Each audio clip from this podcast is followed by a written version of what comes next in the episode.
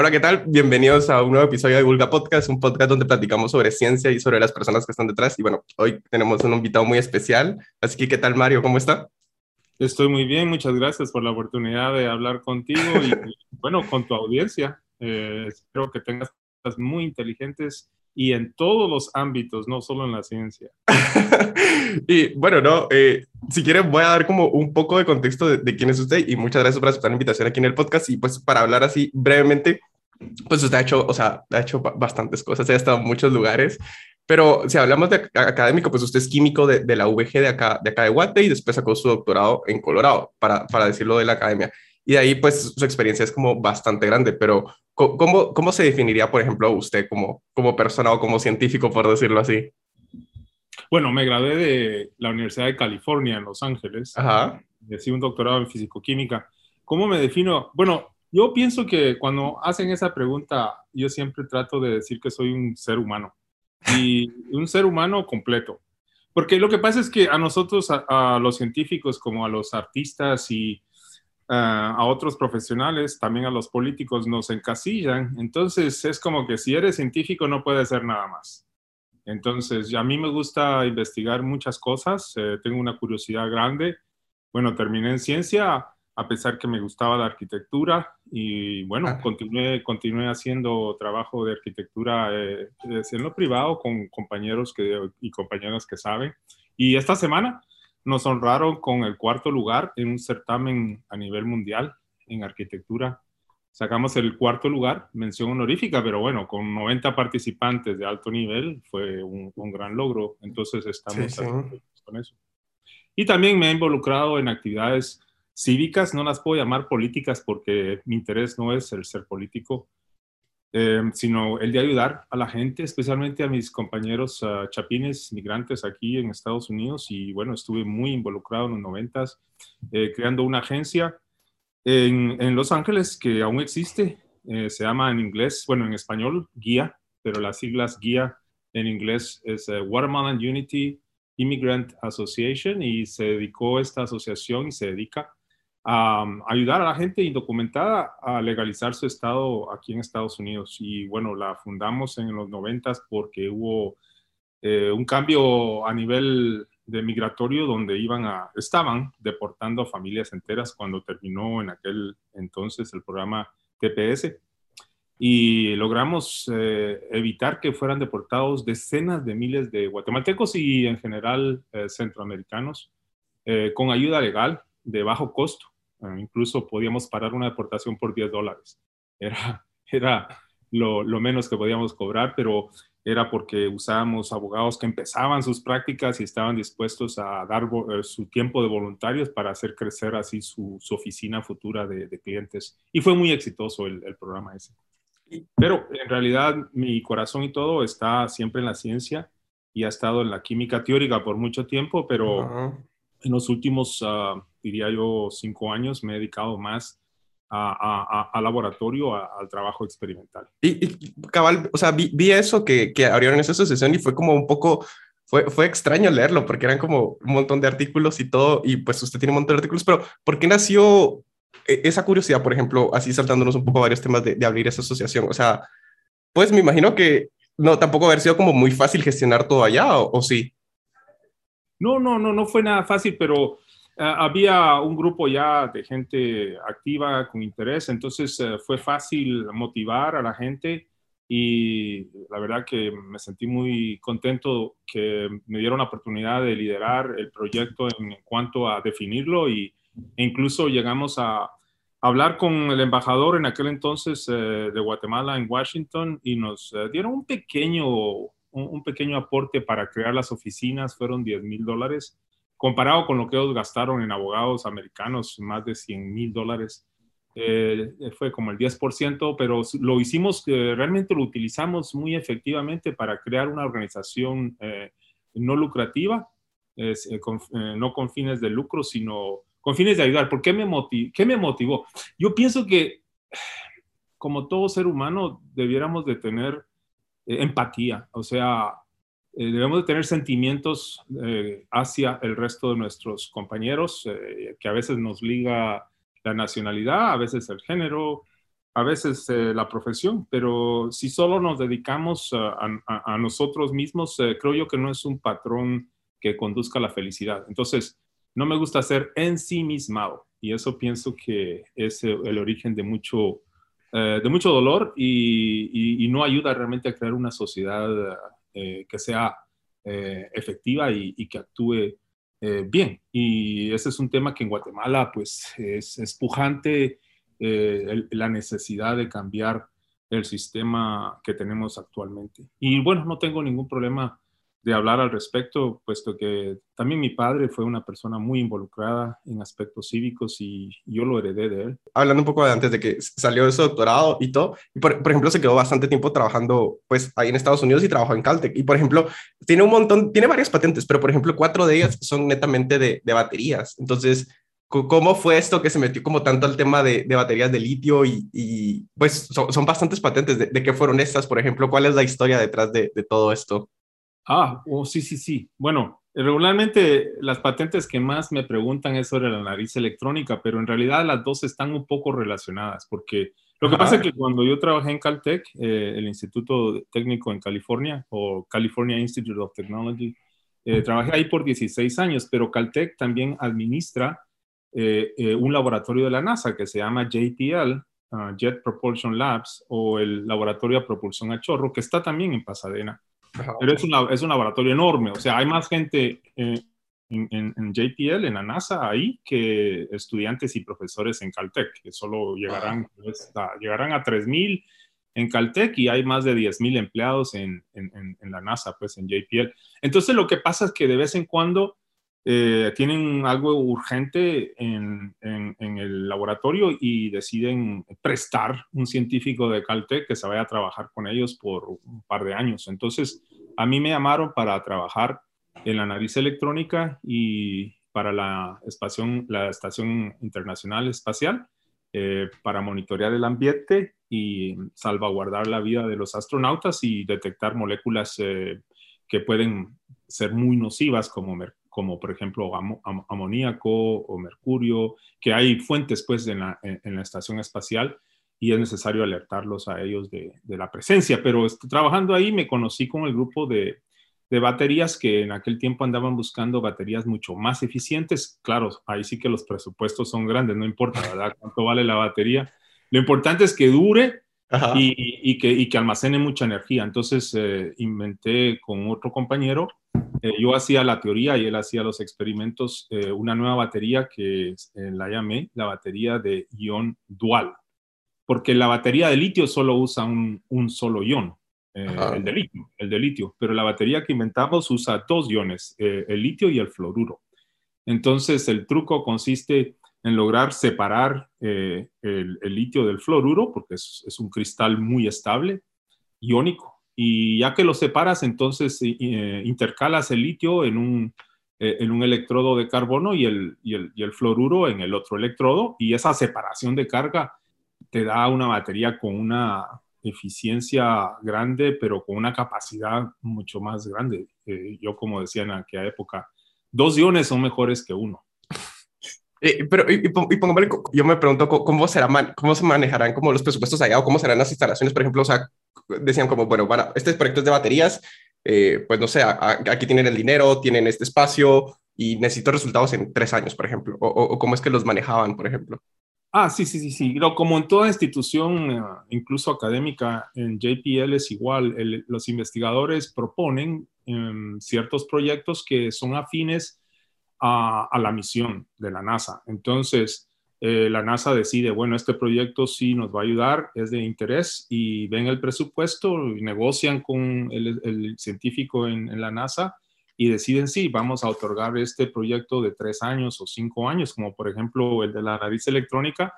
Eh, incluso después que iba a terminar el proyecto, como le logramos salvar eh, Eh, la salud a los astronautas con el uso de la nariz electrónica nos, eh, nos ayudaron a, tener otros cinco años más de investigación. Y eso sucedió, ah.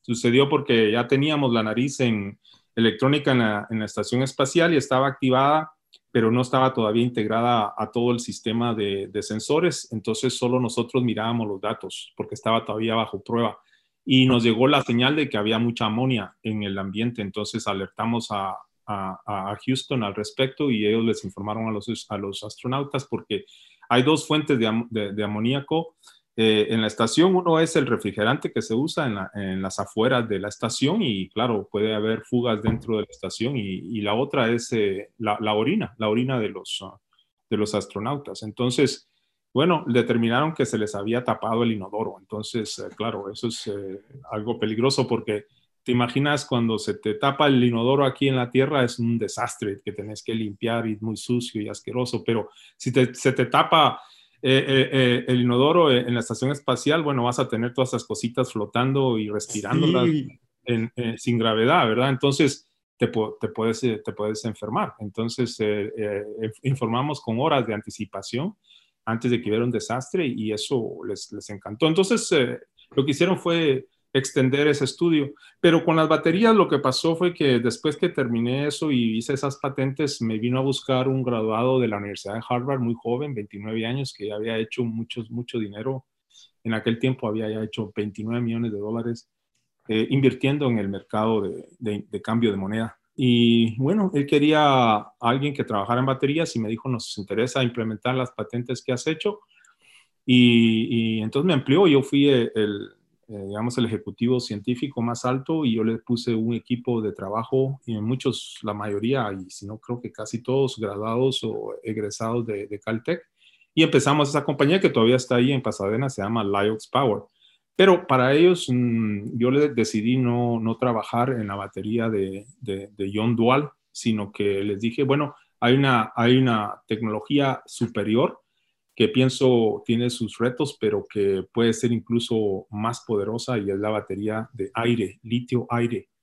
Y la, lo bonito es que es una batería que funciona como, como nuestros pulmones, ¿verdad? Respira, o sea, usa oxígeno para crear energía y, después eh, cuando se recarga el oxígeno se vuelve otra vez al ambiente y eso pues no contribuye a ninguna contaminación. Pero sí, es una batería con muchos problemas y eh, yo trabajé con ellos dos años y medio, resolví probablemente tres de los cinco problemas más serios y publiqué mm, artículos eh, anticipadamente a la IBM que también se metió a ese negocio y que tuvo que citar estos artículos y publicamos también unas patentes fuertes en, esta área, diseño de electrodos y diseño de maneras químicas de recargar la batería muy, muy nuevas, todo usando modelamiento molecular, mecánica cuántica y también experimentos en el laboratorio. Y bueno, esas son las otras patentes que encuentras sobre batería, que a mí me parece que es un tema importante por el ambiente y por la eliminación de, de gases eh, que contribuyen al cambio climático. Creo que es importante tener baterías eficientes. Eh, al final decidí irme eh, con una invitación a, trabajar en la, nueva universidad en el, Medio Oriente, en Arabia Saudita. Y bueno, me ofrecieron un trabajo muy, muy, muy bien pagado en una, universidad con un presupuesto enorme, el, incluso el presupuesto más grande, creo yo, de, cualquier universidad en el mundo. Y, bueno, allí fui a trabajar por cuatro años, también como gerente en gestión de proyectos entre la industria y, la universidad. Y gracias a Dios todo marchó bien. Fui capaz de brindar 88 ah, millones de dólares a, la universidad en proyectos industriales. Pero al final decidí regresar a Estados Unidos ah, a trabajar y crear mi propia compañía acá y es lo que he estado haciendo en los últimos cuatro años. Y, si quiere, cabal, o sea, fue como un poco drástico ese cambio, ¿no? O sea, estar todo, todo o sea, tú acá, después en Estados Unidos, después que irse de una vez a casi que al otro lado del mundo, o sea, ¿qué fue lo que, o sea, me imagino que, como dijo, pues el sueldo era como bastante bien, pero aparte de eso, ¿qué fue lo que le motivó? ¿Cree, fue lo, cree que fue como lo retante de una nueva experiencia o...? El cambio es algo que yo desde, desde, que, desde que tengo recuerdo, desde que soy un niño, es algo que siempre lo he buscado, o sea, no, no, me intimido yo ante, ante los cambios. E incluso a mis hijos, tengo dos hijos, eh, un, uno que es científico, eh, biólogo molecular, graduado de Berkeley, y el otro es eh, educador para niños con necesidades especiales. Los dos tienen maestrías. Pero yo desde chico les decía que el cambio es la base del éxito.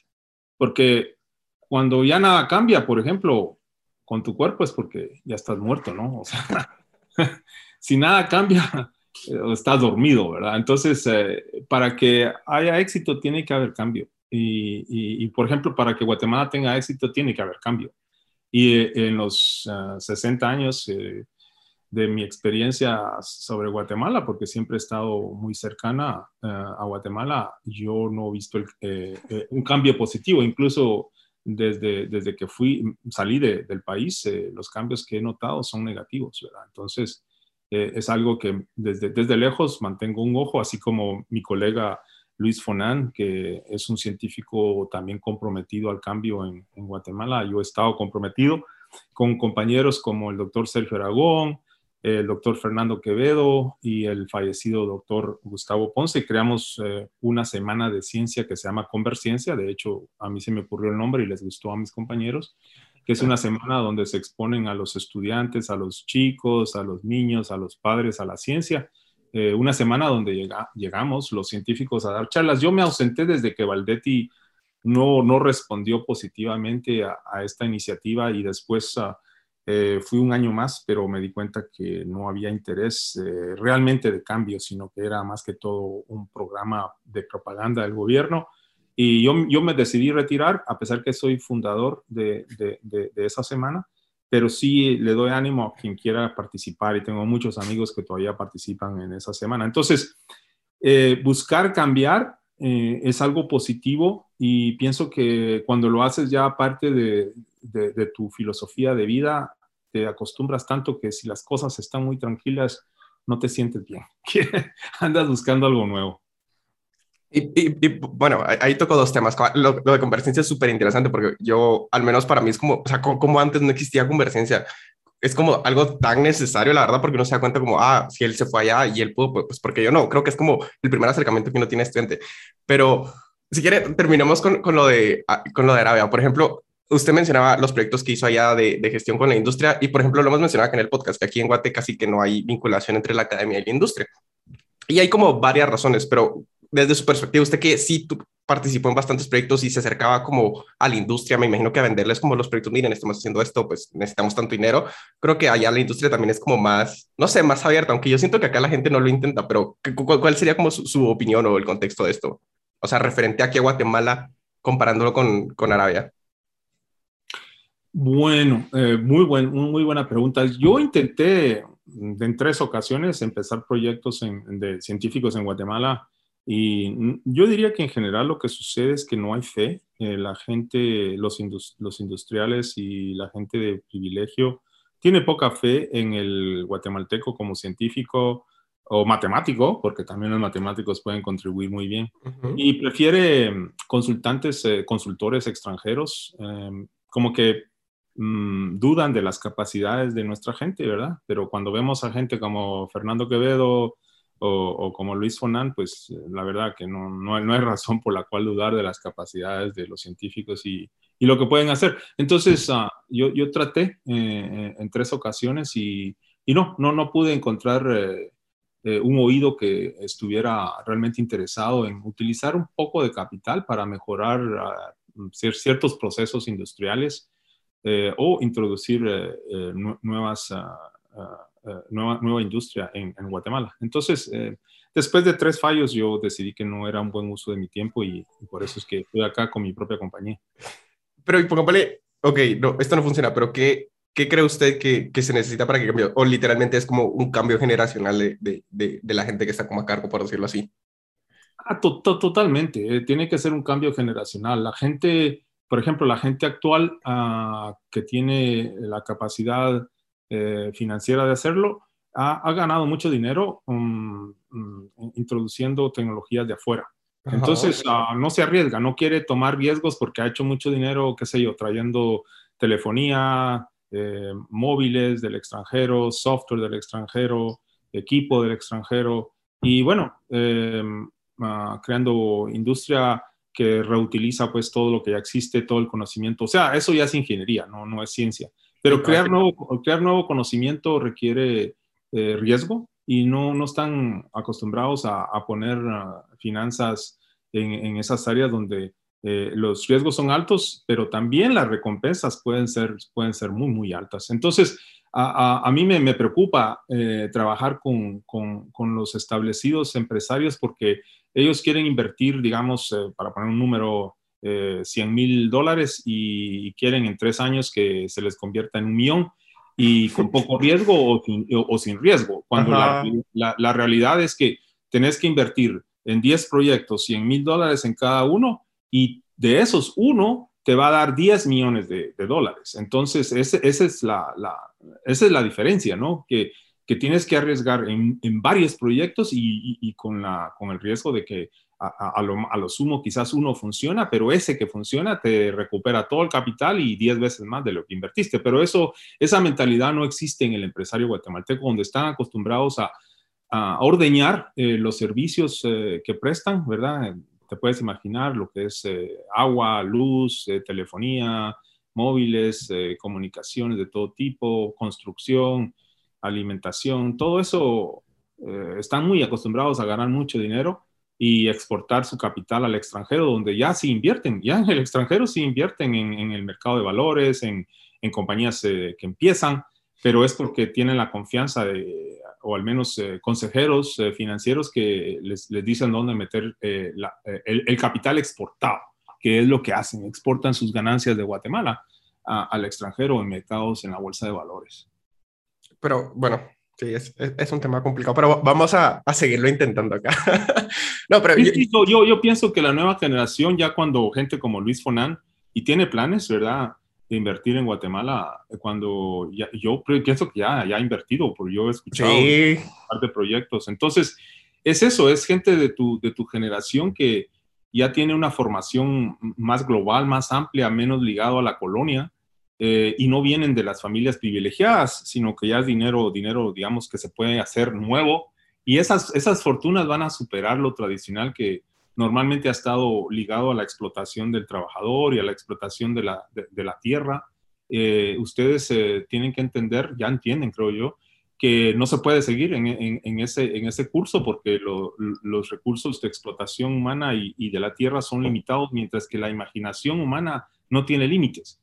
Entonces, crear empresas basados en, imaginar soluciones a problemas globales es algo que no, tiene, no tiene un límite dado y puede crecer Guatemala como creció Corea del Sur.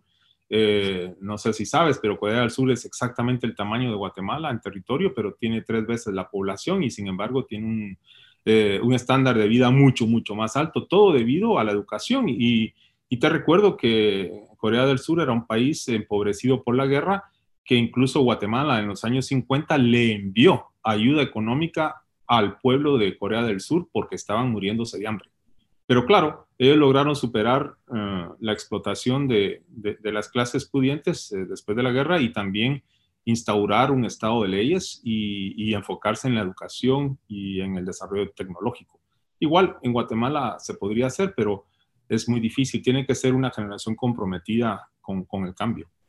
Y, cabal, como dice, o sea, no, no, es como tanto tiempo, o sea, uno dice a veces es imposible, pero cabal, como dice en Corea, en casi menos de, de 60 años, pues ya, ya son como todos los de acá quieren migrar ahora, pero si, si quiere como regresando un poco al tema de convergencia, o sea, convergencia creo que eh, es como la mejor cosa que a uno le puede pasar, porque, por ejemplo, si uno no, no tiene como profesores que hacen investigación, eh, en, en eh, pues que le dan clases, entonces uno no tiene como, no sabe que eso existe. Entonces, convergencia es como la primera vez que uno ve como, ah, bueno, o sea, si hay gente que hace investigación en Guatemala. Es como bien interesante, pero convergencia, pues, al menos como yo lo conocí, fue, son, son charlas, pero no, no sé cuál era como la idea inicial de este proyecto, porque, o, o cómo nació. Me imagino que antes no sé si existía como una red de de, pues, o sea, al final hay un montón de gente de Guate como por todos lados y a veces es como bien difícil de encontrarlos, incluso, incluso ahora, pero no sé cómo, cuál era esa idea inicial de, de crear Convergencia, cómo, cómo fue esa junta de decir como, deberíamos de hacer una, una, no sé, deberíamos de hacer Convergencia, ¿cómo habrá sido esa conversación? Me pregunto yo.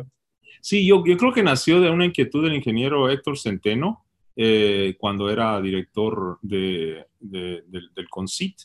Y bueno, eh, se comunicó con algunos de nosotros y presentó la idea de una reunión de científicos guatemaltecos viviendo en el extranjero. Así fue como se, se empezó y, se postuló la creación de la red internacional, la red internacional de científicos eh, eh, guatemaltecos, de, la cual yo fui el, primer director extranjero y, y, bueno, el director interno en, en, un tiempo largo fue eh, precisamente el doctor uh, Oscar Kovar. Eh, bueno, y esa organización es una membresía de científicos, eh, guatemaltecos y también radicados en el extranjero y radicados en el país. pero sí se enfoca mucho más en premiar los esfuerzos de guatemaltecos que aún con la ausencia de fondos, pero el compromiso, logran hacer un progreso dentro de Guatemala. Y eso está bien, o sea, ellos no van a reconocer a, científicos en el extranjero guatemaltecos, ¿verdad? De nacionalidad, y hay que separar lo que es nacionalidad de ciudadanía. Eh, eh, porque, claro, nosotros tenemos la gran ventaja de un sistema que ya existe donde hay, hay fondos que se compiten, ¿verdad? Para obtenerse, pero sí hay fondos. Mientras que en Guatemala la cantidad de fondos es eh, muy, muy pequeña. La inversión en ciencia en Guatemala es del punto, creo que es punto 02 o punto 2%, creo que es punto 02, eh, es, una cantidad irrisoria. Por ejemplo, el Ghana como país en africano invierte más en ciencia. La que más invierte en Centroamérica es Costa Rica. Eh, tiene tiene una buena inversión en ciencia y tecnología y bueno, claro, por eso atrae compañías como Intel para construir ahí eh, empacadoras de, de, instrumentos uh, electrónicos, ¿va? Pero en Guatemala no, en Guatemala el gobierno no, no, no, no, no invierte en ciencia y tecnología. Entonces, en aquel entonces, eh, eh, este grupo de científicos eh, nos comprometimos y había, habían, habían varios, había tal vez tres objetivos. Uno era primero el encuentro con gente joven, con estudiantes que quizás habían soñado con estudiar ciencia o estaban todavía en la secundaria o ya habían empezado su carrera en la universidad, con sus padres que podían motivarlos y en general también con guatemaltecos radicados, eh, científicos radicados en Guatemala, de cualquier nacionalidad, pero la mayoría guatemaltecos, para poder lograr crear colaboraciones. Y sí, se lo lograron crear algunas colaboraciones y eso evolucionó, o sea, esa fue la, la creo yo, eh, una, una de las principales, uno de los principales objetivos, pero de ahí también nació una inquietud entre, entre tres de nosotros, eh, Fernando Quevedo, Sergio Aragón y yo, que fue la de crear un instituto de investigaciones. Entonces, como ya eh, realmente institutos como el INCAP e incluso el ICAITI han decaído mucho por la falta de fondos y de apoyo a nivel de gobierno, eh, queríamos crear eh, un instituto, lo, lo, llamamos INCITEGUA, Instituto de Ciencia y Tecnología Guatemalteco. Y bueno, teníamos planes y teníamos ya mm, un currículum y teníamos cómo se iba a administrar, etcétera. Y incluso tuvimos dos ofertas de terreno, uno en la zona 4. Em, eh, me acuerdo que fue el arquitecto Álvaro Vélez que estaba ofreciendo ciertos locales por ahí para crear la, la ciudad de ciencia. Y eh, el, en, aquel entonces el alcalde de La Paz, eh, creo que es en el Progreso, donde nos ofrecía una finca muy linda, llena de árboles, con un clima fabuloso fuera de la capital. A mí me, me, me gustaba mucho esa idea. Y bueno, incluso llegó a entregarnos una carta en público donde decía que otorgaba esa, esa tierra para el proyecto de Inciteguas, pero no tuvo apoyo de parte del gobierno, eh, porque claro, se, requería, se requerían fondos, entonces apelamos al Banco Internacional de Desarrollo, tuvimos una reunión con el director.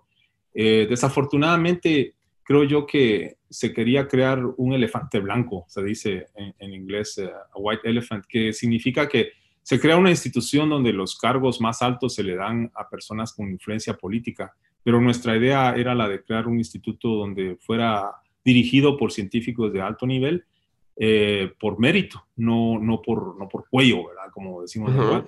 Pero eso, eso no funcionó con ellos y entonces no, no ofrecieron los fondos porque necesitaban básicamente tener una palanca política dentro del instituto para poder dirigirlo a, las áreas que ellos deseaban y eso nos, pareció a nosotros que no iba a tener resultado. Pero incluso uno de los que atendió eh, la reunión con el BID era un, surcoreano y, salió a nuestra defensa. A, media charla dijo, sí, sí, así fue como pasó en, el Corea del Sur, así fue como se creó el Instituto KAIST, eh, Korean Advanced Institute of Science and Technology, eh, originalmente el director le dijo al gobierno, yo voy a ser el director por 10 años, denos los fondos y a los 10 años yo dejo el cargo. Y así fue como realmente logró crearse pues uno de los mejores, si no el mejor instituto de investigación avanzado en, Corea del Sur. Pero bueno, no hay confianza entre los eh, chapines, es otro de nuestros defectos más grandes, creo yo, porque eh, las situaciones políticas de décadas han creado una o siglos, han creado una desconfianza entre la gente y sin esa confianza no se pueden hacer logros grandes. no, no, no, se logra un acuerdo. Cada quien tiene sus propias ideas, cada quien quiere hacer las cosas a, su manera, no, no hay, no hay un, estado de gobierno y entonces es imposible prácticamente llevar a cabo proyectos de alto nivel. Y, o sea, esta, esta idea suena como muy bonita y creo que todos vemos, eh, o sea, la, la, verdad es que es como bien curioso, porque no existe como un centro de investigación acá en Guate, que yo, yo se me lo he planteado, porque no existe que, que, vincule como muchos, que haga colaboraciones con varias universidades, porque no hay como ningún centro que, que se comunique con todas las universidades, por decirlo así, pero cree que esto sí es indispensable para que, para que la ciencia acá en Guate progrese, o sea, sí tiene que existir ese centro, o podemos hacer algo sin eso, o, o sí de alguna forma tenemos que llegar a hacerlo, porque, ¿qué, qué piensa?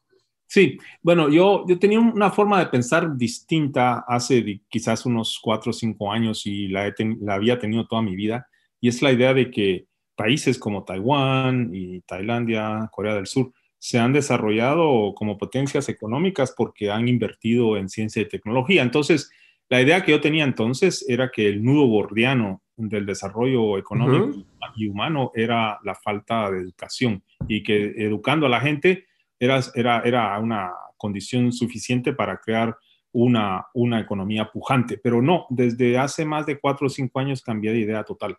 Y, y, cierto, yo, yo lo compararía como eh, alimento, por ejemplo. Eh, uno dice, el alimento es importante para la salud humana y, y vienes y, y, forzas tratando de, forzar alimento a, a, una persona que está muriendo de cáncer, ¿verdad? No importa cuánto alimento le vas a dar, esa persona no va a reaccionar, no, no, se va a volver saludable. Entonces, ¿cuál es el cáncer de la sociedad guatemalteca? Es la corrupción política. Si tú te das cuenta y analizas todos los países que han logrado salir de eh, su pobreza, eh, es porque han eliminado la gran mayoría, no digo 100%, pero la gran mayoría de la corrupción, como Singapur, por ejemplo, y ya cité el caso de Surcorea, y, y, y aunque sí hay, un poco de, corrupción no es rampante como que la que existe en Guatemala. Entonces, si, si aunque hubiese educación, que no la hay porque eh, mantener al pueblo ignorante es una forma muy efectiva de mantener a, las clases eh, dominantes en el poder. Entonces, eh, aunque hubiese educación, no se podría. Tendría que primero o, o, paralelamente eliminarse la corrupción política, porque esos obedecen a, Ah, obedecen a los intereses ya existentes de las clases pudientes y por eso van a haber siempre barreras, porque el método de continuar haciendo riqueza, que ya no queda mucho tiempo, es el de explotar la, la, obra humana y, explotar la tierra. Eh, y por eso la ciencia y tecnología sí ofrece una alternativa mucho más amplia y más poderosa, pero no se puede llevar a cabo porque tenemos un lastre a nivel político. Y sin ese cambio a nivel político no puede haber eh, un cambio a nivel tecnológico, educativo, económico. Entonces, uh, eso es lo más importante y realmente el, reto más grande de tu generación. Y, bueno, y si quieres regresando, usted había contado de que se, se regresa de, de, de, Arabia y regresa a Estados Unidos y, funda su compañía, que es Nanopec. ¿Y, y cómo fue esto? ¿Cómo fue fundar una compañía desde cero? ¿Cómo, ¿Cuál es la historia y cómo, cómo está ahora? ¿Qué, ¿Qué ha pasado con Nanopec, por decirlo así? Ah, buenísimo. Sí, sí, sí. Eh, yo descubrí que siempre me fascinó la nanotecnología porque en Caltech, estaba, yo lo conocí personalmente al profesor Richard Feynman, que es el, el, padre de, la nanotecnología. Entonces, siempre me interesó hacer nanotecnología. Y bueno, publiqué artículos, incluso con un guatemalteco que es profesor aquí en Estados Unidos, um, Santiago Solares, eh, eh, que nos dieron un premio, el premio 2004 sobre diseño de nanotecnología. Y, bueno, me siguió interesando, pero cuando estuve en Arabia Saudita, pues me puse a investigar más a profundidad y encontré un método de hacer nanotecnología sin usar nanofabricación. Porque en nanofabricación estamos, hablando, de grandes eh, inversiones de, de, millares, ¿no? Millares, miles de millones de dólares en crear una, una nanofábrica. Entonces yo no tengo esa cantidad de dinero y tampoco creo que que, algún día la tendré, pero sí quería hacer nanotecnología. Encontré una forma de crear estructuras eh, eh, a nivel de nanómetros utilizando química, química tradicional. Entonces decidí crear una empresa que explotara ese, proceso y empecé creando eh, membranas de, cerámica con poros que miden nanómetros, 50, 100 nanómetros, para hacer biofiltración y esas, esas membranas se, se han vendido para, para, procesos, digamos, de filtración de fluidos humanos o de, o de pequeñas cantidades de agua. O sea, es un, es un material un poco caro todavía, pero sí promete, mm, por ejemplo, en el área de, de creación de medios de, eh, de, llevar drogas al, al, al, organismo, como liposomas, exosomas, neosomas, eh, en el cual la carga, por ejemplo, puede ser eh, ARN mensajero, por ejemplo, para una vacuna. Entonces, nuestra, nuestras membranas se pueden utilizar para crear esos vesículos, eh, entre, otras aplicaciones. Eh, pero yo investigué y encontré como 12 aplicaciones industriales de este material y ahora la más reciente, bueno, tenemos cuatro líneas de productos y acabo de mencionar una que es de biofiltración, que se llama Metapurex, esa es una, una línea.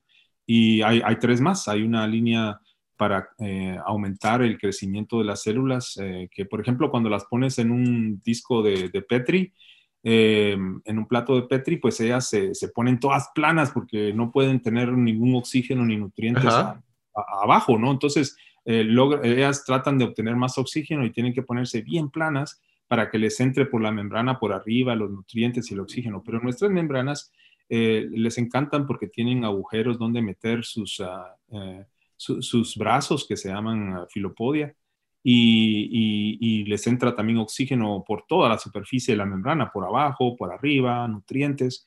Entonces adoptan una morfología natural, incluso es como que estuvieran ancladas al hueso, digamos, o a un tejido humano, y por, por, lo tanto se proliferan y se diferencian mucho más rápido, 30% más rápido. Entonces esa línea de productos en nuestra cerámica nanoestructurada se llama Bioceram eh, y es, un, es, una, es, una, es, una, línea muy, muy interesante. Pero las dos nuevas líneas, eh, eh, una, una línea, la penúltima que desarrollamos se llama Metaflorex y bueno, yo inventé un método de hacer que la membrana utilizara un proceso que se llama FRET, que es la forma de aumentar la cantidad de fluorescencia que puede dar un pigmento utilizando eh, un intercambio de energía con, con lantánidos, con metales de, lantánidos. Y bueno, eh, esa gente recibió el premio Nobel, pero era una tecnología muy complicada, muy difícil de hacer.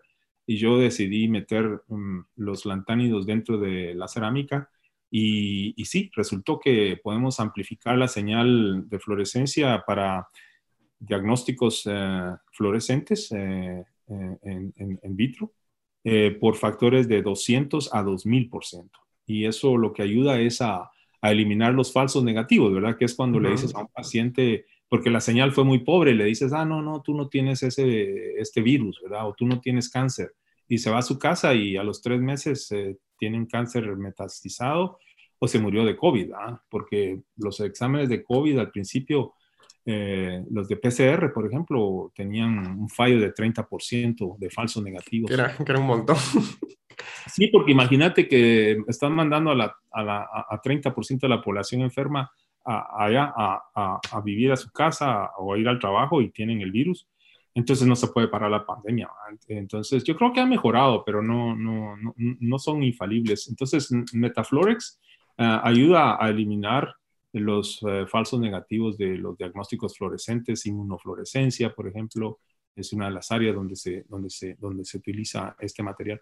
Y finalmente, la línea más mm, nueva, que es la que está dando un interés de parte de, de, la industria muy grande, es una línea que se llama DNA Reacts, eh, que es un substrato reactivo para crear ADN. O sea, ADN es la molécula de la vida. Yo digo, ADN es el software de la vida. Entonces, así está como están codificadas todas las sí, sí. etcétera. Eh, y su pariente es el, el, ARN mensajero, que ya sabemos eh, es muy exitoso en crear vacunas como la de Moderna y la de Pfizer para parar pues esta pandemia. Entonces se viene un interés muy alto en crear bancos de ADN, en, en crear terapéuticos para pelear eh, eh, eh, ya sea agentes eh, infecciosos o cáncer, por ejemplo, también para crear ADN para terapia de genes, editando los genes humanos en vivo o extrayendo las células in, vitro o ex vivo, donde modificas las células, por ejemplo, células blancas, de la sangre y después las modificas genéticamente y las metes de nuevo en el paciente para eliminar el cáncer, por ejemplo. Entonces, eh, para crear eh, eh, estos logros, ya sea ARN o ADN, necesitas la primera copia de ADN o, ARN, la necesitas crear con métodos químicos, porque lo que hace la biología es duplicar lo que ya existe. Entonces, si usas enzimas y ya sabes el proceso mm, natural, molecular, biológico de usar polimerasas, eh, bueno, eh, para empezar el proceso necesitas tener la primera molécula.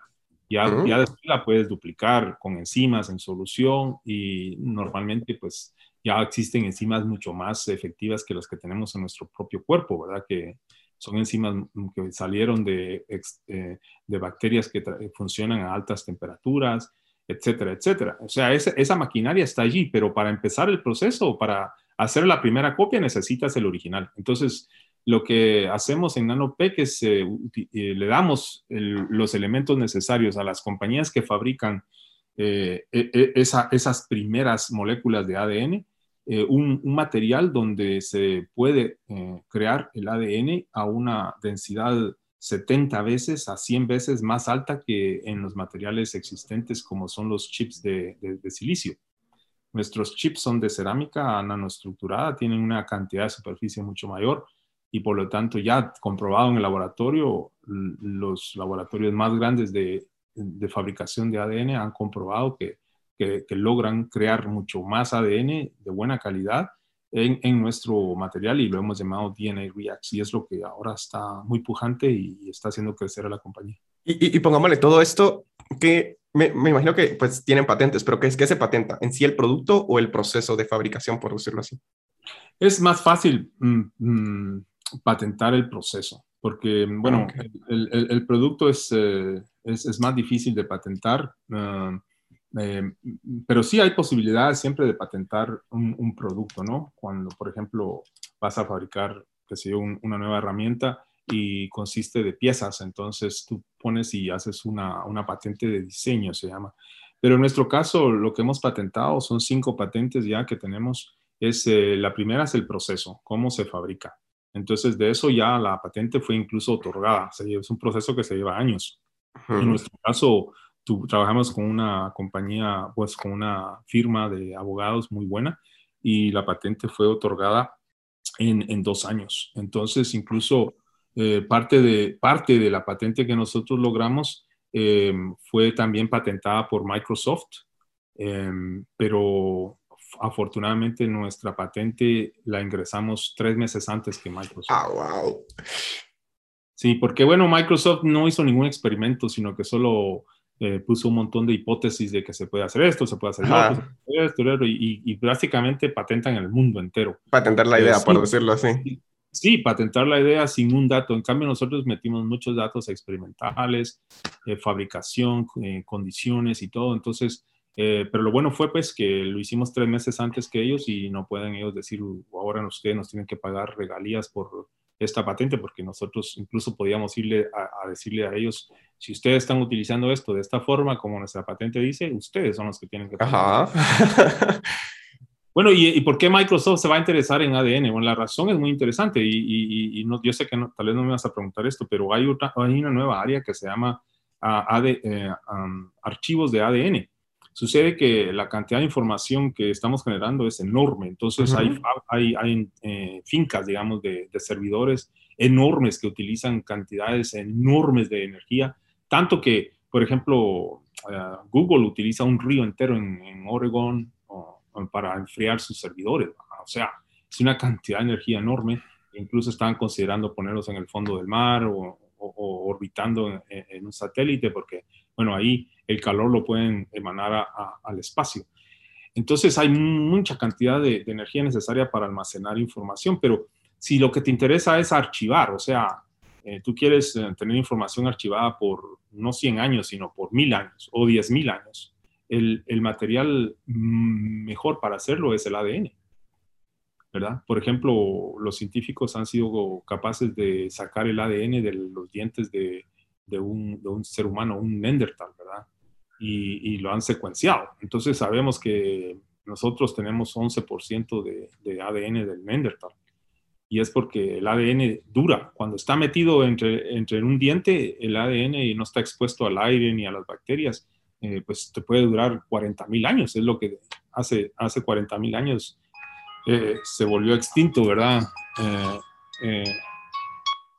se volvió extinto el, um, el. Entonces la gente ahora está investigando, incluso Microsoft ha pagado muchos estudios y tiene patentes de cómo archivar la información en ADN, convertir los unos y ceros que hay en un disco eh, a, a, ACTG en ADN y, por ejemplo, logran poner la enciclopedia, la Wikipedia, Wikipedia completa eh, en unos cuantos miligramos de ADN. Ahí está toda la información. ¿Y, qué tan cerca cree que estemos de esto? ¿O, ya, ya existe, simplemente ya, solo es caro, por decirlo así? Bueno, ah, ya hay compañías que lo hacen. Hay una en Boston, uh, se llama Catalog, catálogo, catalog, en Boston la puedes investigar. Ellos ya, ya están haciendo, ya están archivando información, ¿verdad? Entonces, eh, Microsoft sabe también por ejemplo, si tú eres un banco y quieres tener un archivo de la información cada año, por ejemplo, y que te vaya a durar 100 o 1000 años, vas a usar ADN en el futuro porque el espacio que, necesitas es muy, muy chico. El único problema es que para sacar la información de nuevo no es tan rápido como sacarla de una memoria flash, ¿verdad? en microsegundos, ¿verdad? Aquí, te, aquí tenés que utilizar máquinas para leer ese ADN, pero las máquinas para leer ADN, esas van a evolucionar. Entonces se sabe que, por, por, ejemplo, las máquinas modernas pueden hacer tu genoma entero, que se tardó la primera vez 10 años, eh, en un solo día. O sea, podemos agarrar uh, uh, las 3 billones, 3 mil millones de bases de tu código individual y decodificarlo en un solo día. Esa es una gran cantidad de información, pero sabemos por seguro que estas máquinas van a seguir avanzando, entonces va a ser eh, 10 individuos, 100 individuos, 1000 individuos en un solo día. O sea, esa, esa, esa tecnología va a seguir aumentando y por lo tanto está garantizado que llega un momento en que si tú tienes eh, toda la información de un banco, en un día la puedes sacar de nuevo y ponerla en disco duro, pero no tienes que tener todos esos discos duros funcionando utilizando mucha electricidad, eh, sino que todo lo tienes tal vez en, una, en un tubito de ensayo, ¿verdad? De 5 mililitros, ahí tienes toda la información. Sí, sí, la, la, verdad es que es súper interesante. Yo lo había visto un par de, de, películas y series, pero no, no, no sabía que ya existía una compañía que ya lo hiciera. Está, está como bien interesante el tema. Y, y, y si quiere, por ejemplo, entrando a sus artículos, tiene bastantes artículos. Entonces, me pasó algo parecido como cuando, cuando hablé con Igor, por ejemplo, que uno ve y hay como, como un montón de artículos. Entonces, necesitaría como muchas veces de mi vida para de verdad leerlos y entender todo lo que, lo que está ahí. Entonces, por ejemplo, tal vez yo sé que al final, por ejemplo, pues cada artículo es como una experiencia y cada artículo tiene como una historia detrás de todo el proceso, de, las complicaciones, que salió mal, que salió bien. Y al final, pues en un artículo, pues uno no pone todo lo que pasó, sino que pone lo, lo, que al final de todos los fallos y todo se logró concretar y, salió como bien. Entonces, por ejemplo, para usted, ¿cuál sería como ese artículo que, que, que, más le recuerda que, que, fue como más emocionante hacer, que tuvo más retos, por ejemplo? ¿Cuál es ese artículo que usted no, no se le olvida? Yo me imagino que a veces se le viene a la mente a uno. ¿Cuál sería? Bueno, antes de decirte cuál es, porque si hay uno, eh, la, filosofía de todos los artículos es, la siguiente. Cuando tú quieres investigar el mundo en que vives, si tú decides eh, tempranamente entender la teoría primero, o sea, por ejemplo, eh, profundizar en la matemática, la física, la química, y por ejemplo, en mi caso yo estudié mecánica cuántica, entonces, ah, eh, entonces ya tienes unas bases muy sólidas y por lo tanto eso te permite atacar problemas muy diversos. Entonces yo tengo publicaciones, como has visto, por ejemplo, en la nariz, la nariz electrónica, en baterías, eh, extracción de petróleo, eh, tengo sensores de todo tipo, en, en, fin, abarca una cantidad de temas muy grande, pero la razón es que las bases están ahí. Entonces uno puede tener una imaginación eh, que está fundamentada en la teoría y por eso imaginar procesos eh, en, tu cabeza es como un laboratorio donde tú imaginas, bueno, tal vez lo que está pasando es esto. Por ejemplo, eh, te, voy a dar un ejemplo que no es el que quiero hablar, pero cuando a mí me dijeron cómo es que funcionan estos compuestos químicos que eliminan la, la, corrosión de, de, las tuberías de, extracción de petróleo. Y bueno, le dije, bueno, enséñame cuáles son las estructuras más, ah, ah, más precisas y las más eficientes y me enseñaron las estructuras.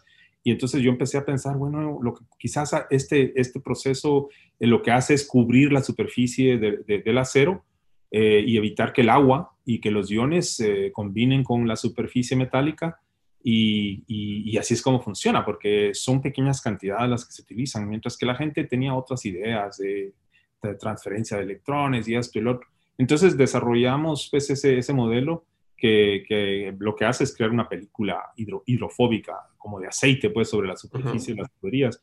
Y, y, ese, ese, ese, ese proyecto ha tenido gran cantidad de citas y continúan haciendo mucha investigación, pero fue la primera vez que alguien propuso el mecanismo anticorrosivo de estos compuestos, es esto, crear una película hidrofóbica en la superficie del acero. Y bueno, de ahí en adelante, eh, el que más me interesa es el que más impacto creo yo tendrá en el futuro. Aún no lo tiene en la química, pero ya lo tiene en la energía, en, las áreas de energía nuclear y en las áreas de astrofísica. Y fue el, reto más grande que, confronté, pero sí tuve mucha ayuda de un postdoc taiwanés, que es profesor en Taiwán ahora. Y, bueno, yo daba ideas para para eh, motivar al postdoc y él era muy bueno con la matemática, pero yo pues era la intuición, ¿va? lo que llevaba en la dirección a seguir. Y la idea fue la siguiente, que mm, si tú te pones a, si te preguntan como químico, ¿cuál es la propiedad más importante para la química? Tu respuesta debe ser inmediata, sin ninguna duda. Es la energía libre de Gibbs. La energía libre de Gibbs que contiene dos componentes, la entalpía y la entropía. ¿Por qué? Porque la energía libre de Gibbs te puede decir si un proceso eh, es, es, posible, o sea, esa es la termodinámica. Eh, esta reacción química es posible porque, por ejemplo, es exotérmica. Um, y también te puede decir qué tan pronto va a ocurrir esa, esa transformación, porque la energía libre de Gibbs eh, se utiliza en la cinética de ese proceso químico. Entonces aparece tanto en el equilibrio, la termodinámica, como en la cinética, en los cambios químicos. Ahí aparece la energía libre de Gibbs, pero lo que, pasa, lo que pasaba cuando yo empecé a trabajar en esta área es que habían dos métodos, uno que podía predecir la energía libre de Gibbs para metales y para sólidos, eh, y la otra que era, era muy bueno el modelo, eh, el, modelo de Einstein y de Bay, y la otra teoría, eh, que es la teoría ideal de gases, donde puedes predecir con ciertas aproximaciones de, de coeficientes virales la energía libre de gases pero no, no existía un solo método que, predijera sólidos, líquidos y gases, incluso eh, los puntos críticos, ¿verdad? Donde transformas los cambios de fase de sólido a, líquido, de líquido a gaseoso, o los puntos críticos de tres, ¿verdad? Donde eh, coexisten las tres fases, como por ejemplo el agua, que tiene un punto crítico donde está sólida, líquida y gaseosa al mismo tiempo. Son condiciones de presión y temperatura que, que no se podían predecir nunca antes.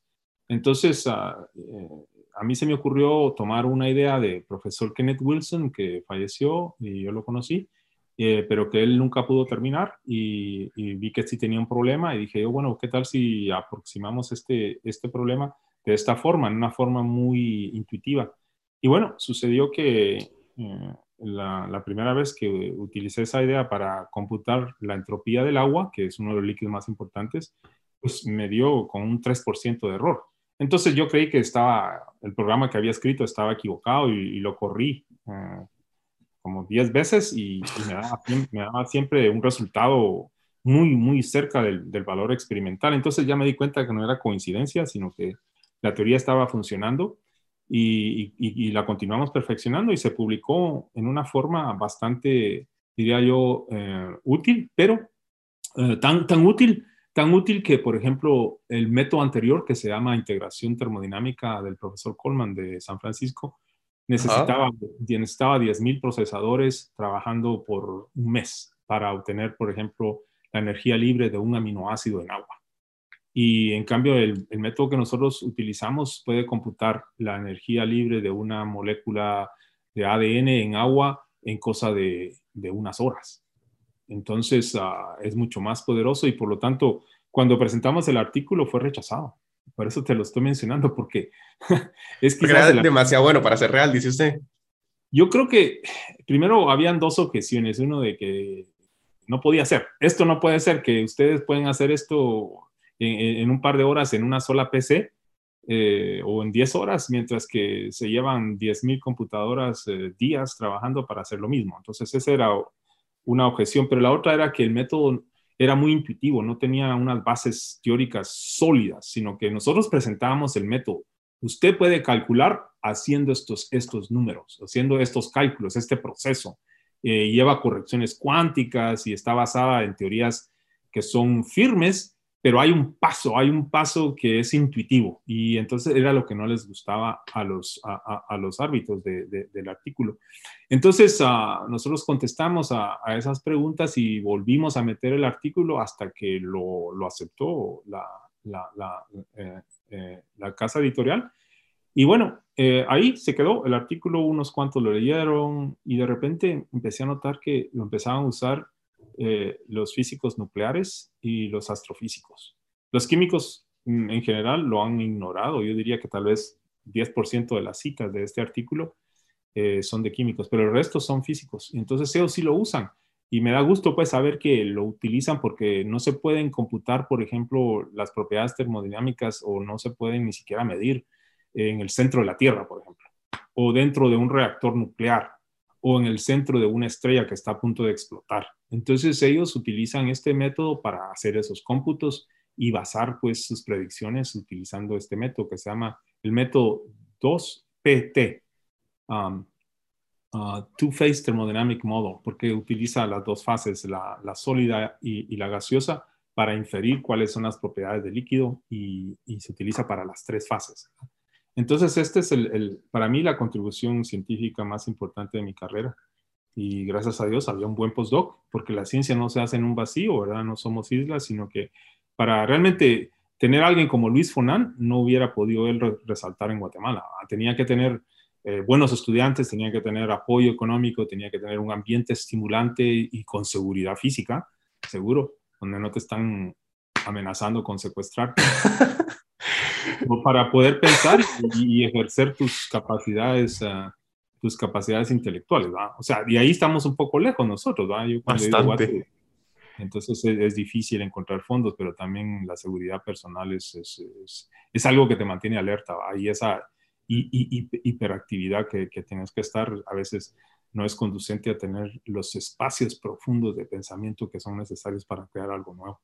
Sí, no, y está, está, bien, está bien interesante ese artículo porque cabal, o sea, yo, yo con los estudiantes que tengo ahorita, veo que cabal, las, la semana pasada estuvimos viendo el tema de energía libre de Gibbs y yo trataba de buscar como un ejemplo para decirles, miren, o sea, de verdad, ¿para qué les puede servir esto en la vida? Y no sé, suena, suena bien interesante leer el artículo porque al final igual con los físicos hemos hablado de, de la cantidad de, de, de, pues, de cómputo que se necesita, pues dejar una computadora seis meses corriendo un programa, al final es como pues si no se tiene como el equipo, pues ni modo, se tiene que dejar corriendo, pero está, muy curioso.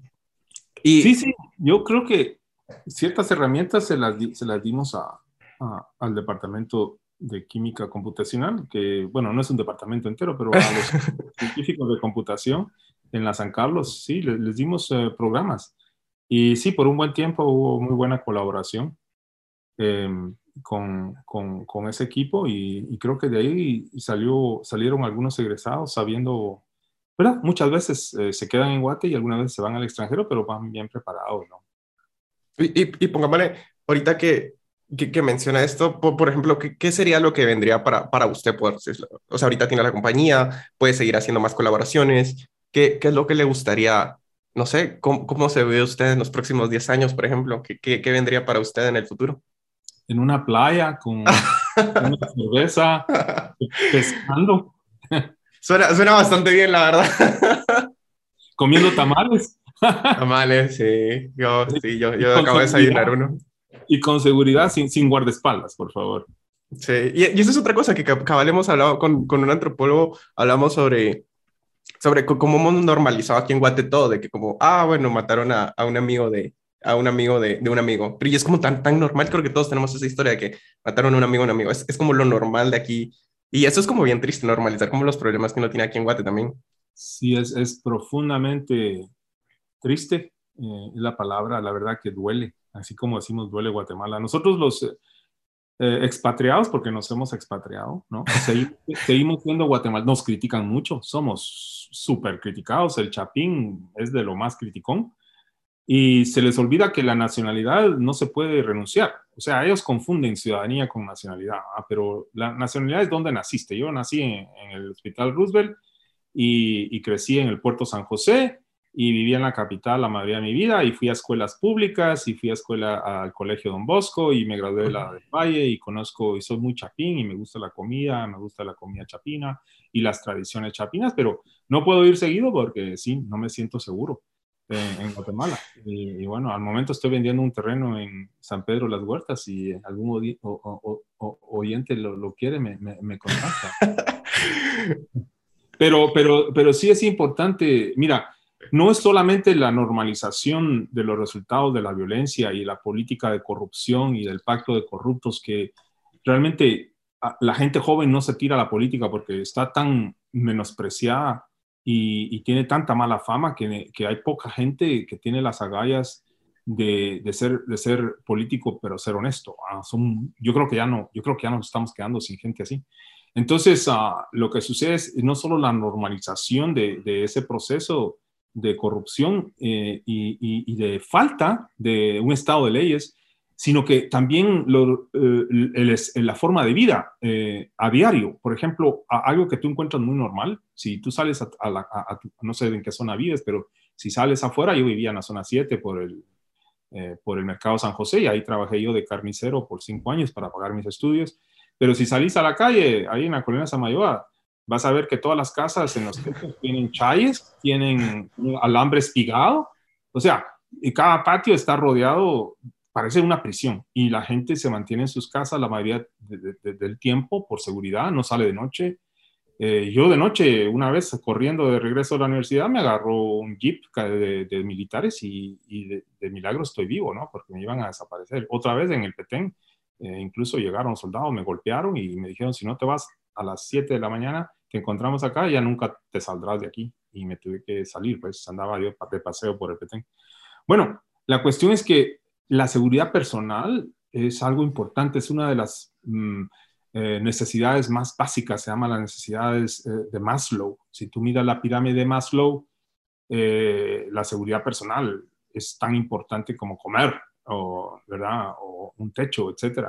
Y, y, sin esa, la, vida se vuelve difícil, pero el, guatemalteco se ha ajustado increíblemente bien, o mal diría yo, a esa, forma de vida. Entonces, por ejemplo, de lo más sencillo, tú, tú vas a, una, a cualquier capital, digamos, europea, y, vas a encontrar parques donde hay gente anciana platicando, jugando ajedrez, tejiendo, qué sé yo, un, chal, eh, jugando con niños, ves tú gente paseando con sus niños sin, tranquilamente degustando de un día soleado. En Guatemala te vas a la Avenida de las Américas, que probablemente es el único lugar donde encontrás un ambiente así, y tenés que estarte cuidando todo el tiempo. Y, la gente no, ya, no, ya no se da cuenta que eso no es normal. No es normal vivir bajo murallas con, con, con alambre espigado y con chayes y, estar dentro de uno de su casa oyendo tiros en la noche porque los narcotraficantes están haciendo su trabajo eh, agarrando territorio y los políticos no hacen nada al respecto y solo les interesa meterse el dinero en la bolsa de los impuestos del pueblo o de los préstamos que obtienen para comprar vacunas y desaparecen, va, ese dinero desaparece y ahora la gente se vacuna con donaciones. O sea, esa, e, esa sociedad es increíble que existe todavía, ¿no? Que, que, puede tolerar una cantidad tremenda de violencia a, a todo nivel. Es, eh, para mí es, es algo increíble. ¿Te imaginas si nuestra gente con esa capacidad de sufrimiento que tiene tuviese las oportunidades que están naciendo en otros países como en El Salvador o en Costa Rica? ¿Te imaginas? Sería, sería interesante, ¿no? De hecho, yo también vivo en zona 7 y la quinta semana está por aquí. Y si es como, ahí hay un mercadito y donde uno va a hacer, va a hacer compras y todo. Y es como, no, si uno va sin reloj, sin, sin celular, es como normal. Tenés que quitarte, van las joyas y los, o para salir a correr aquí afuera, porque cabal, estoy como una cuadra de la Roosevelt, es como, no, o sea, sí, sin nada, o sea, ni teléfonos, ni nada. Es bien curioso, igual uno se acostumbra a ver el carro, para, sube los vídeos, sigue manejando y ya los puede bajar. Entonces es, es, no sé, extraño, hasta sería extraño ya no hacerlo, no sé. Sí, es un estado de hipervigilancia, ¿va? la, la verdad que a la hora de la hora eh, es energía, energía que no tenés eh, para, para, para, crear. A veces eh, crear en esas condiciones es, es, difícil, pero yo me sorprendo de la capacidad creativa. Y cuando te sacan del ambiente por unos años o te vas a vivir al extranjero, hay evidencia pues de que esas oportunidades las aprovechas a, lo máximo, a lo máximo. Y, y, bueno, si, si quiere como para para ya ir terminando, yo, yo le voy a hacer como un par de preguntas rápidas y, usted pues ya, decide cuánto extenderse. Pero, pero, por ejemplo, ¿cuál diría usted que ha sido como la herramienta tecnológica que más le ha ayudado en su carrera científica? Los buenos profesores. Bueno, a tecnológica. No, pero está bien porque al final... Sí, tecnológica, la, la, las computadoras, ¿verdad? porque yo me enamoré de, de, la computación cuando era estudiante en el Valle y, y pedí permiso de utilizar la computadora que tenían para hacer, eh, para hacer las nóminas, ¿verdad? De los, de los profesores y, y, de los estudiantes, etcétera. Y entonces yo pedí permiso para usar esa computadora para hacer cómputos de química. Y creo que fui uno de los primeros, si no, yo fui el primero, creo que utilicé esa computadora para, para hacer cálculos químicos. Y bueno, ahí me fascinó aprender, aprender a programar eh, con, con, el profesor Furlan, recuerdo yo. Y bueno, se volvió eso una fascinación con la tecnología de computación y esa es la tecnología que más uh, siento yo me, me, ha ayudado en mi carrera científica. Y, y pongámosle, ¿por qué fue? De, ¿De, dónde viene eso de, por ejemplo, los malos profesores? Porque al final yo sí creo que la forma como más rápida de aprender cualquier tema es que alguien que ya lo digirió y ya sabe, tiene como más experiencia en el tema se lo explica a uno, pero ¿cuál ha sido como, no sé, quién ha sido su mejor profesor, por decirlo así? Ah, ah, mm, es que son varios, no, no, no puedo. Yo, yo, mencionaría en orden al profesor Alejandro Mata, que me enseñó física en el Don Bosco, eh, al ingeniero Cangar Güeyes, que me enseñó los fundamentos de química en la del Valle, y al profesor Sergio Aragón, que vino desde Stanford con un doctorado a terminar los dos últimos años de mi carrera, uno, uno, uno, uno, o a uno a uno, era solo él y yo, y que me dio mucha, muchas bases de matemática, física, para después sacar un doctorado muy fácilmente aquí en Estados Unidos debido a la formación que él me dio. Entonces, uh, pero había un grupo de profesores eh, en la del Valle en aquel entonces egresados de, de, de, de Stanford, eh, del Instituto Tecnológico en Suiza, eh, de la UNAM, pues gente muy capaz. Entonces, eh, el estudiante que iba a estudiar química tomaba matemática con matemáticos, tomaba física con físicos, y, y, los, y los físicos tomaban química con químicos, y así, y, y con biólogos, ¿verdad?, egresados de Estados Unidos. Entonces, hubo un grupo de, de, profesores durante una temporada que eran pagados mm, bajo aún en aquel entonces, pero que ha empeorado la situación de, de, de remuneración de, profesores en Guatemala. Es triste, ¿no? Porque a eso lleva a tener que trabajar en dos o tres universidades al mismo tiempo, porque no te pagan suficiente para vivir. Sí. A mí me han, me han, tratado de reclutar, pero yo digo, no, no puedo, porque tengo que tener dos o tres posiciones para más o menos pasarla en Guate como profesor. Pero es una, es una, es una profesión muy sacrificada, pero al mismo tiempo muy noble. Y, y la forma de, de, crear ese tipo de, digamos, de, instrucción es, es, teniendo instituciones que reconocen el valor que tienen eh, los maestros y, y, los mejores salarios que no vayan a la gerencia, ¿verdad? Sino que realmente se utilice para el educador. Pero no, los mejores salarios van para la gerencia un poco, un poco irónico, la verdad. Pero, y, y si quiere pasando a la otra, ¿qué, ¿qué, es lo que le hubiera gustado saber cuando nomás, por ejemplo, llegó a Estados Unidos a sacar su doctorado? Ah, mucho. Por ejemplo, yo llegué sin mucha orientación de cómo funciona el sistema de escuela graduada acá. Entonces, eh, al, el primer año me, me, me, me, puse, me suscribí a todos los cursos, porque yo pensé que era como la del Valle, donde te daban 11 cursos, entonces tenías que tomar los 11 al mismo tiempo. Entonces, no, no es así, ¿va? Como estudiante tú puedes escoger, ¿va? Entonces yo estaba eh, dolido de tomar las clases de química orgánica que nunca, nunca, nunca se me facilitó, pero al final alguien me dijo, no tienes que tomar química orgánica, entonces me las quité inmediatamente. La otra cosa fue que también uno tiene que venir y, y tiene que tener una, una relación con un profesor. O sea, tú vas a escoger un asesor cuando vas a estudiar en la escuela graduada y es importante que lo identifiques incluso antes de llegar a la escuela. Yo no, yo llegué y yo no sabía que tenía que escoger, pero me escogieron. A mí me escogió un profesor que ahora trabaja en Harvard y me dijo, ¿querés trabajar conmigo? Porque vio que yo lo ayudé a salir de un par de problemas en su clase, que se quedó trabado un ratito, pero yo sabía cómo hacerlo y, y le gustó eso, ¿no? Que yo lo, ayudé a destrabarlo.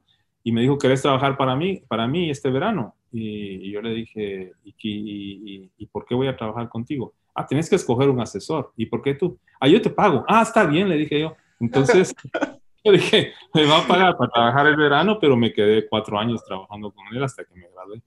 No, ok. Y, y, por ejemplo, ¿qué, ¿cuál cree que ha sido la, por, ejemplo, había mencionado antes de que cómo había cambiado su idea, de que lo que hay antes de, por ejemplo, de no se puede invertir en educación si, si, no se corrige lo de la corrupción. Pero ¿cuál cree usted que ha sido como la idea más drástica que, que, ha cambiado en usted? Por ejemplo, que hace 10 años creía que era así y ahora pues ya, ya no, ya, ya piensa totalmente diferente. Bueno, aparte de entender que el nudo gordiano del desarrollo económico y social de un país, el desarrollo humano, eh, es la política corrupta.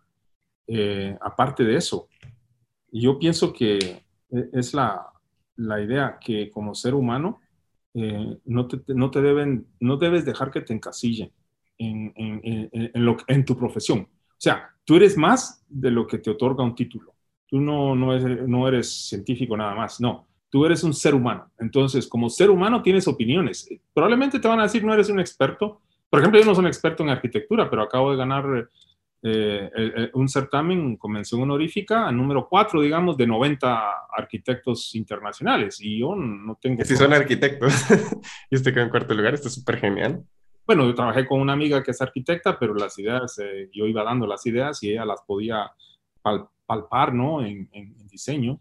Y es muy buena también. Entonces a los dos nos mencionaron porque somos un, un equipo. Estos son equipos, ¿no? Pero bueno, eh, eso, no, no, dejar encasillarte, creo yo que ese, eh, y por ejemplo, te van a decir, ah, es que vos sos científico no sos hombre de negocios. Eso todavía me lo dicen, incluso ahora, ¿no?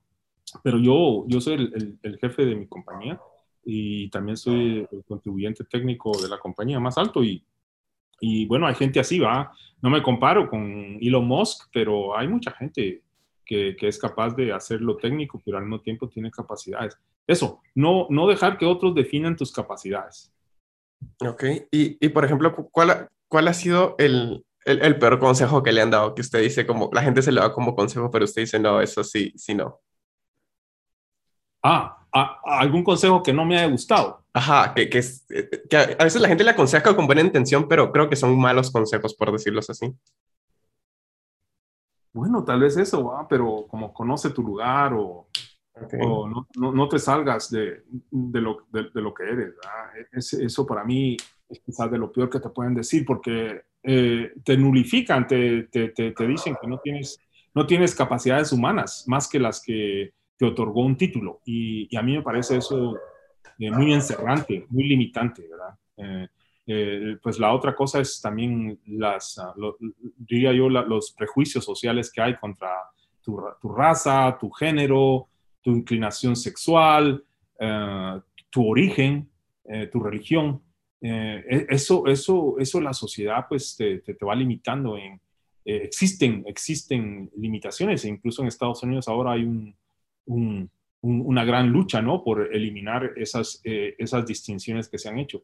Y bueno, en Guatemala yo, yo, digo que hay, hay, racismo, pero la gente me critica, dice que no, nos llevamos muy bien con los inditos, pero ya los están llamando inditos, Con, con paternalismo.